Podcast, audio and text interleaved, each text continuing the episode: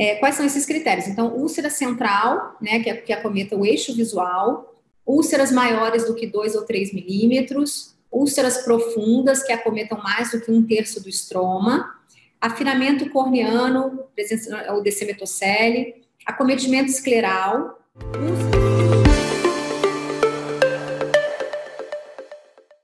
é, uma coisa importante aqui, quando a gente está conduzindo esse paciente que chega no consultório e tem um infiltrado de córnea, é assim, esse infiltrado ele é estéreo ou ele é infeccioso? Como é que a gente vai saber diferenciar um infiltrado estéreo de um infiltrado infeccioso? As características clínicas, elas dão uma boa dica para a gente. Então, os infiltrados estéreis, eles normalmente são pequenos, são periféricos, eles podem ser múltiplos, aqui tem um só, mas podem, poderiam ter dois ou três, às vezes até mais. Geralmente, eles têm o epitélio íntegro, não colam com fluoresceína, é, eles não têm edema associado, não têm reação de câmara anterior é, e não causa dor. Dor é, é, uma, é um, uma, um, sintoma que realmente fala a favor de ceratite infecciosa. O infiltrado estéreo ele causa um desconforto, o paciente vai relatar uma sensação de corpo estranho, uma irritação ocular, mas não dor. Então, o diagnóstico clínico, como a gente está falando, é muito difícil fazer, né? Enfim, quase impossível, mas médicos experientes é, têm até condições de, de dar uma, uma, fazer uma aposta e até acertar, mas normalmente a gente sabe que organismos distintos causam quadros clínicos semelhantes e a gente não vai conseguir fazer esse diagnóstico só olhando o paciente na lâmpada de fenda. Então, a importância da identificação do agente etiológico aqui, ele direciona a escolha do antibiótico, minimiza o uso desnecessário de antibiótico em úlceras de outras etiologias que não sejam bacterianas e fornece informações valiosas sobre sensibilidade in vitro, in vitro ao antibiótico. Então, para ceratites infecciosas, o raspado corneano para cultura e bacterioscopia antes do início da antibiótico terapia é o padrão ouro realmente.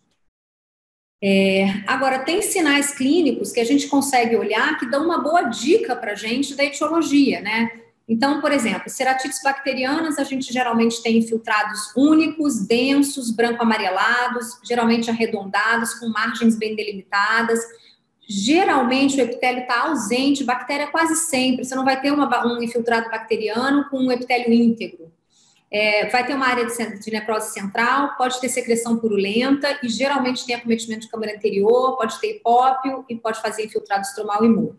Fungo, por exemplo, vai ser uma história mais arrastada, uma história de trauma com vegetal, pode estar presente, lesões satélites, margens infadas, pode ter invasão de câmara anterior, então aquela lesão que mais quase um cogumelo assim crescendo, né, para dentro da câmara anterior um infiltrado profundo com epitélio íntegro, isso aqui vai sugerir uma, uma etiologia fúngica. Os infiltrados por acantameba, você vai, né, o paciente, ele, ele geralmente é usuário de lente de contato, mas pode não ser, tem essa história de água contaminada, mesmo em não, em não usuário de lente, é, história arrastada, paciente com dor, mas a gente sabe que é, a dor, a ausência de dor, na realidade, não afasta o diagnóstico de acanta. Tem pacientes com ceratite por acantameba que não desenvolvem dor, não tem essa dor descrita no livro, né, que é desproporcional aos achados clínicos. A perineurite é um achado importante que, que quando presente, autoriza a gente a iniciar o tratamento, é, mesmo sem a, o resultado da cultura. E o anel imune, que também é um achado importante, né, bem característico na acantameba. E o herpes, a gente vai pensar em pacientes que têm talvez histórias de recorrências, de infiltrados recorrentes, né, de, de olho vermelho recorrente, sensibilidade corneana comprometida e pacientes, na, nos casos de estromal, estromal necrosante, o paciente não tem dor.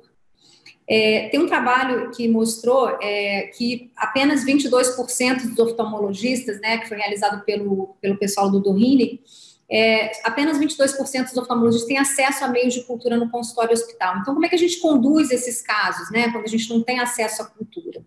Esse outro trabalho é, de 2007 mostra também é, que os, os especialistas é, de córnea, eles conseguem é, diagnosticar, só olhando na lâmpada de fenda, de fenda o exame clínico, os pacientes é, que, com úlceras por pseudomonas e por acantameba, aqueles casos mais avançados, é, com um, um, percentual de acerto é, razoavelmente bom. É, mais que os casos de bactéria e fungo, principalmente, esse percentual de acerto cai muito, e a cantameba nos, nos casos, nas fases iniciais. Então, eles ressaltam aqui a importância realmente do papel complementar do, da cultura, da identificação desse agente etiológico. E aí a gente vê que na prática, na realidade, tem uma disparidade muito grande entre o que é recomendado e o que a gente né, faz na prática clínica. Muita, muitas vezes a gente vê que a maioria das pessoas, dos, dos médicos, acabam, dos oftalmologistas, acabam não colhendo material. E por que, que isso acontece? Né? Então, eu acho que tempo é um fator importante, a gente sabe que aquela correria do, do consultório, do ambulatório e colher material, quem colhe material sabe que demora, não é uma coisa que a gente faz rapidinho. O custo, sem dúvida, né, é importante. A logística de obtenção dos meios de cultura e manutenção dos meios de cultura no consultório, né, para quem não consegue manter, ter uma geladeira com os meios de cultura, porque não, não colhe com frequência, não faz sentido, porque os meios de cultura, eles vencem muito rapidamente, as, os, as datas de vencimento são, de validade são distintas, né, umas têm umas uma data de validade mais curta, outras mais longas, então essa logística, ela é complicada, é, e o transporte de meios de cultura já semeados, como é que vai fazer essa, essa né, para levar para o laboratório, enfim, tudo isso aqui demanda tempo e, e, uma, e, e combinar né, com, com o laboratório, então muita gente não faz isso. E a gente sabe também que mais de 90%, 90 dos infiltrados é, é, infecciosos, eles têm sucesso de tratamento com tratamento empírico. E muitas vezes também o médico oftalmologista colhe material e tem um histórico de insucesso com tentativas prévias e acaba des, é, desistindo de colher material. Então, a gente colhe sempre? Todo, toda úlcera, todo infiltrado que chegar no consultório tem que colher material? Não. A gente vai colher aqueles, aqueles, daqueles pacientes que a gente sabe que tem infiltrados que preenchem um, um critério de gravidade. Então, a, os pacientes com infiltrados é, potencialmente graves, a gente tem então que colher.